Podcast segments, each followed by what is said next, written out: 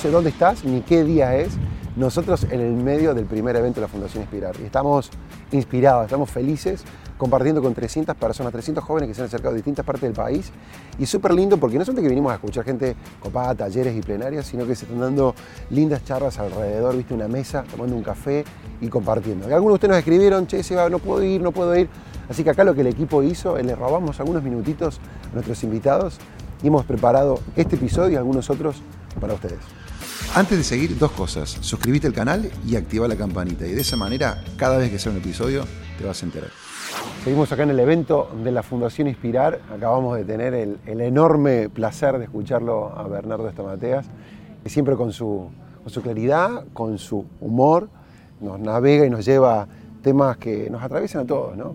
Y, y, está tan gentil de, darnos unos minutitos más para que podamos hacer un par de preguntas y compartir con, con ustedes, con algunos que no han podido acercarse. Y la próxima este, los esperamos acá en el evento. ¿Cómo encuentra una persona, un emprendedor, motivación, y más viste que en estos momentos que estamos hoy, de repente que pareciera que prendes cualquier canal, cualquier conversación, y ¿dónde encuentra uno esperanza o motivación, Bernardo? Bueno, hay distintos tipos de motivación. Motivación es motivo y acción. Tengo un motivo que me mueve. Básicamente hablamos de tres tipos de motivación. La motivación interna. Lo hago porque me gusta, lo hago porque me da placer, Alguien dijo que, Dios escondió su voluntad en lo que te apasiona, ¿no? Lo que te apasiona es la pista de aterrizaje de tus sueños. ¿Qué te gusta? ¿Qué disfrutas? Motivación interna. Es más, casi no te importa si te pagan, lo disfrutas, es tu pago emocional. Motivación interna. Motivación externa. Quiero cambiar el auto, quiero viajar, quiero tener más plata, quiero darme este gustito.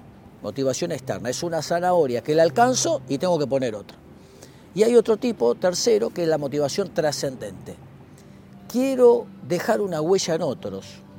Quiero, tengo un sueño más grande que mi propia vida. El emprendedor tiene que tratar de construir las tres motivaciones. Buscar lo que le gusta, delegar lo que no le gusta. Hay alguien que le gusta hacer lo que a vos no te gusta hacer. Y hay alguien que es bueno lo que vos sos malo. Entonces identificar y delegar. Conectarme en lo que me da placer. Metas, zanahorias, las que fuesen plata, viajar, comprarse algo, lo que fuese. Y trascendente, quiero dejar una huella más grande que mi propia vida.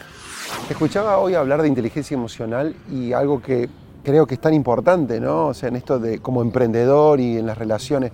¿Cómo podrías vos con esa claridad contarnos o explicarnos qué es inteligencia emocional y de, y alguna manera quizás cuál es el rol para vos en, en la vida o en el proyecto de un emprendedor? Es muy importante, habilidad técnica, no alcanza. Hace falta habilidad emocional. ¿Por qué? Porque todo trabajo es trabajo de equipo.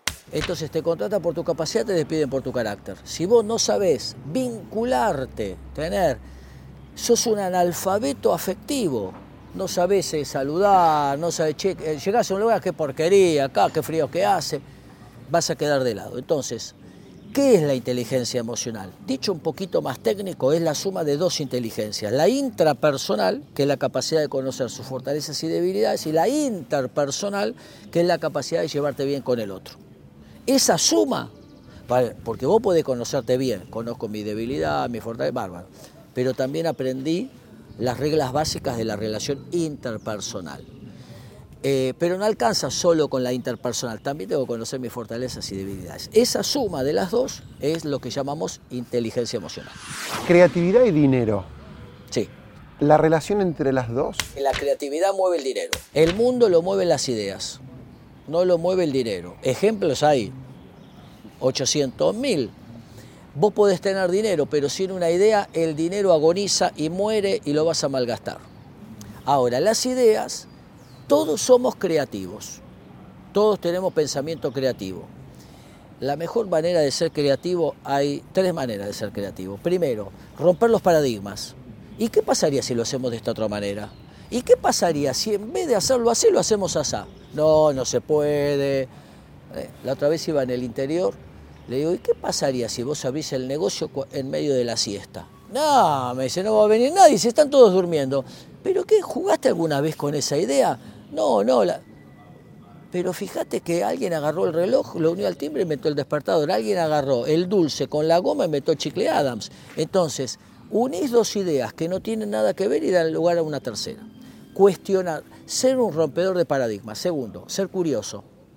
Cuando estemos con alguien, ¿de qué trabajas? De camionero. Che, contame cómo es la vida del camionero. ¿Es verdad que en cada puerto un amor? ¿Cómo haces para estar tanta... Cuando paran los camiones en la? Curiosidad. Y lo tercero, humor. Vos eh, te divertís, te relajás, contás chistes, etc. Entonces, el cerebro, vos investigás un tema, se llama incubación, metés datos, metés datos, y ahora te relajás, te vas a correr, te vas a ver una peli. El cerebro trabaja por debajo y en los momentos te estás bañando, caminando, ¡pam! surgió una gran idea. Todos somos creativos. La gente divertida es la gente más creativa. Pues es que me estás explicando de una manera, ¿por qué de repente cuando salgo a hacer deporte, por ejemplo? Sí. Eh, claro, te surge ahí. Te estás bañando, estás corriendo, estás mirando. Por eso, celular, papel y lápiz para lo más viejo, iPad, anotar. Porque esa idea por ahí no es una genialidad, pero es un trampolín para otra idea. Hay que tener cuidado con los matadores de ideas, porque si se la contás a alguien, dice, ah, eso es una estupidez.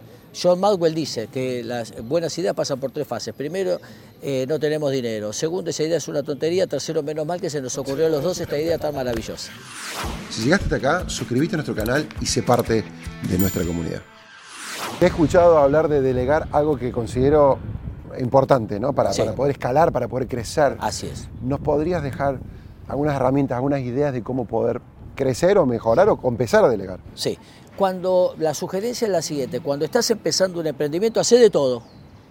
Cortá el pasto, infla la pelota, poné la red, vendé la entrada, subite la hinchada y corre el partido. Sé como un director de orquesta, agarrá un poquito de cada cosa. Que puedas tener una microexperiencia, no para quedarte, obviamente, pero para que, a ver, es como el jefe de una empresa que comete el gravísimo error de poner al hijo como subjefe. No, lo, no, mandalo abajo. Que, que recorra de abajo, haga todo para que cuando llegue, obvio que va a llegar, cuando llegue tenga experiencia.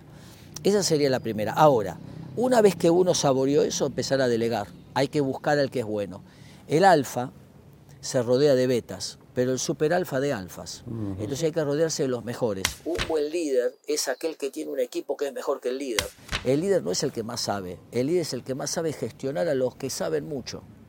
Entonces, un director de orquesta tiene los mejores músicos. Él no sabe tocar el violín, pero sabe, tiene la visión global. Delegar es muy importante. La delegación en general no se da por narcisismo. Eh, nadie lo va a hacer como yo, eh, se van a equivocar, entonces matás la creatividad de la gente. Cuando yo delego, soy un pulpo, porque ahora al delegar, siempre que uno delega es porque agarró algo nuevo. No es que yo delego y hago la plancha, porque se delega la tarea pero no la responsabilidad. Entonces, yo delego acá y agarro algo nuevo. Después delego esto otro y agarro otra cosa nueva. siempre estoy asumiendo nuevas ideas y siempre estoy delegando. Esa dinámica tiene que ser constante. Entonces, y cuanto más alto es el líder, más tiempo para pensar, pensar en la tarea más importante del día. Manejo de conflictos. A veces, viste, llegan preguntas a los emprendedores y es como de repente, a veces es incluso cómo encarar una conversación difícil. Sí. ¿No? Ideas que nos dejes. Bueno, si tenés un complot, que son tres o cuatro que se juntaron para hacerte frente, nunca en grupo. Dividilos, cambiale el escenario. Si la persona es muy complicada, te manda un mail eh, medio lapidario y le decís, eh, hablemos cara a cara. Si te dice hablemos cara a cara, le decís, no, mandámelo por mail. Si te dice necesito cinco minutos, no, sentémonos una hora. Y si te dice una hora, no tengo cinco minutos. Cambiale el escenario. Hacé lo que David le hizo a Goliat. Goliat tenía espada, lance jabalina, dice la historia. El gigante filisteo de tres metros. ¿Qué hizo David? Espada me mata, cuerpo a cuerpo. Lanza 50 metros, jabalina 70 metros. No, le voy a cambiar el escenario, va a ser con onda.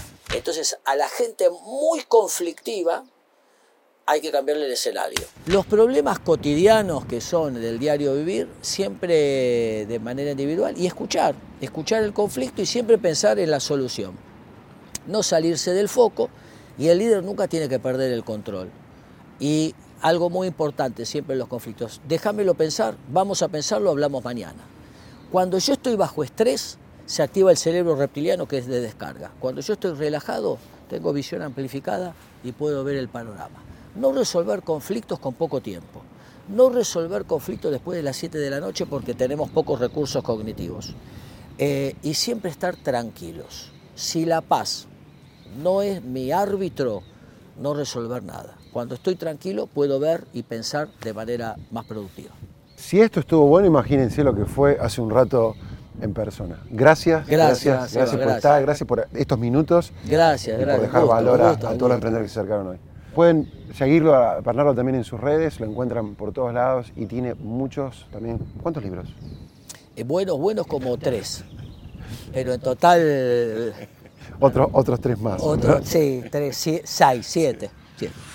Gracias por acompañarnos este, y escucharnos y si esto les pareció de valor, compártanlo con algún otro amigo emprendedor. Un beso y hasta la próxima.